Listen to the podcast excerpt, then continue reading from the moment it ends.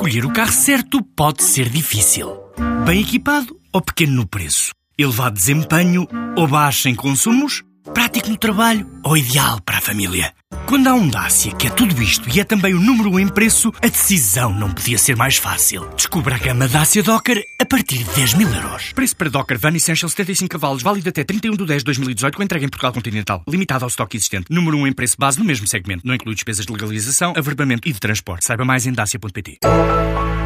O Grupo Montepio está a olhar para eventuais negócios em África, em especial em Angola e Cabo Verde, depois de vender uma participação em Moçambique, admite Nuno Mota Pinto, administrador da Caixa Económica do Montepio. Nós estamos em conversações com várias pessoas e pode ocorrer uma venda, pode não ocorrer. A verdade é que nós, que outros ativos temos, temos um ativo em Cabo Verde e outro em, em Angola, e vamos conversar. Sabe, no relatório de contas do ano passado, ainda, aliás, a administração estava manifestado o interesse em alienar nós mantemos abertura para conversar sobre isso, mas não há nenhuma decisão. Enfim, estas negociações demoram tempo e, portanto, não, não há nenhuma novidade nesse, nesse campo que não seja uma abertura para olhar para aqueles sistemas bancários e perceber as movimentações que estão a fazer e qual é que pode ser o nosso papel, sobretudo para contribuir que eles eh, desenvolvam. Para já confirmada a venda da participação que detinha no Banco Terra, a holding participada da Caixa Económica do Montepio Geral decidiu alienar os 45,78% do capital social deste banco, que detinha desde 2012. Uma decisão justificada com uma redefinição estratégica. Tínhamos de tomar uma decisão rapidamente, porque os nossos sócios também tinham,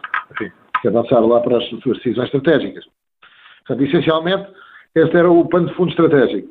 Por outro lado, nós tínhamos algum interesse em racionalizar aquilo que são as nossas participações internacionais, nomeadamente a não consolidação de algumas participações em países em África, no fundo, que temos, e que entendemos que provavelmente para, até para reforço dos nossos capitais é, é, é, importante nós racionalizarmos isso e portanto essas duas coisas juntas uh, para criar o clima para este negócio. A venda à Arise, holding criada em conjunto pelo Fundo Soberano Norueguês Norfund, pelo Banco de Fomento Holandês FMO e pelo Rabobank, insere-se no contexto de movimentos de consolidação que estão a acontecer no setor financeiro de moçambicano. Em Moçambique, agora, eh, enfim, mais recentemente, a crise financeira e, e há movimentos de consolidação do setor bancário. E os nossos parceiros, Rabobank e Norfund, estão unidos na, neste fundo investimental AISE, vão tomar uma participação no Mosa Bank, é? conjuntamente com o Fundo de Pensões do Banco Central.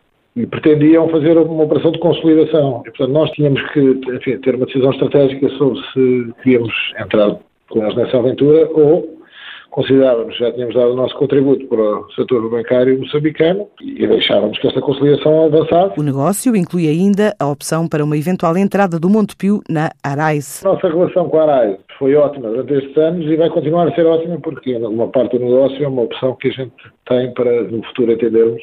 Entramos na Arais e olharmos para outras oportunidades em África. Nós vendemos uma parte contra, enfim, naturalmente um preço e, para além disso, inclui uma opção para entrada o facto de termos essa opção para entrar na Arise, criamos aqui um espaço para nós, entretanto, irmos olhando para outras oportunidades. É nesse sentido em que, que, a, parceria está estabelecida e a longo prazo. Notícias da banca, numa altura em que Portugal tem sido um dos 10 principais investidores estrangeiros em Moçambique. Nos últimos cinco anos, financiou cerca de 500 projetos, criou mais de 28 mil postos de trabalho.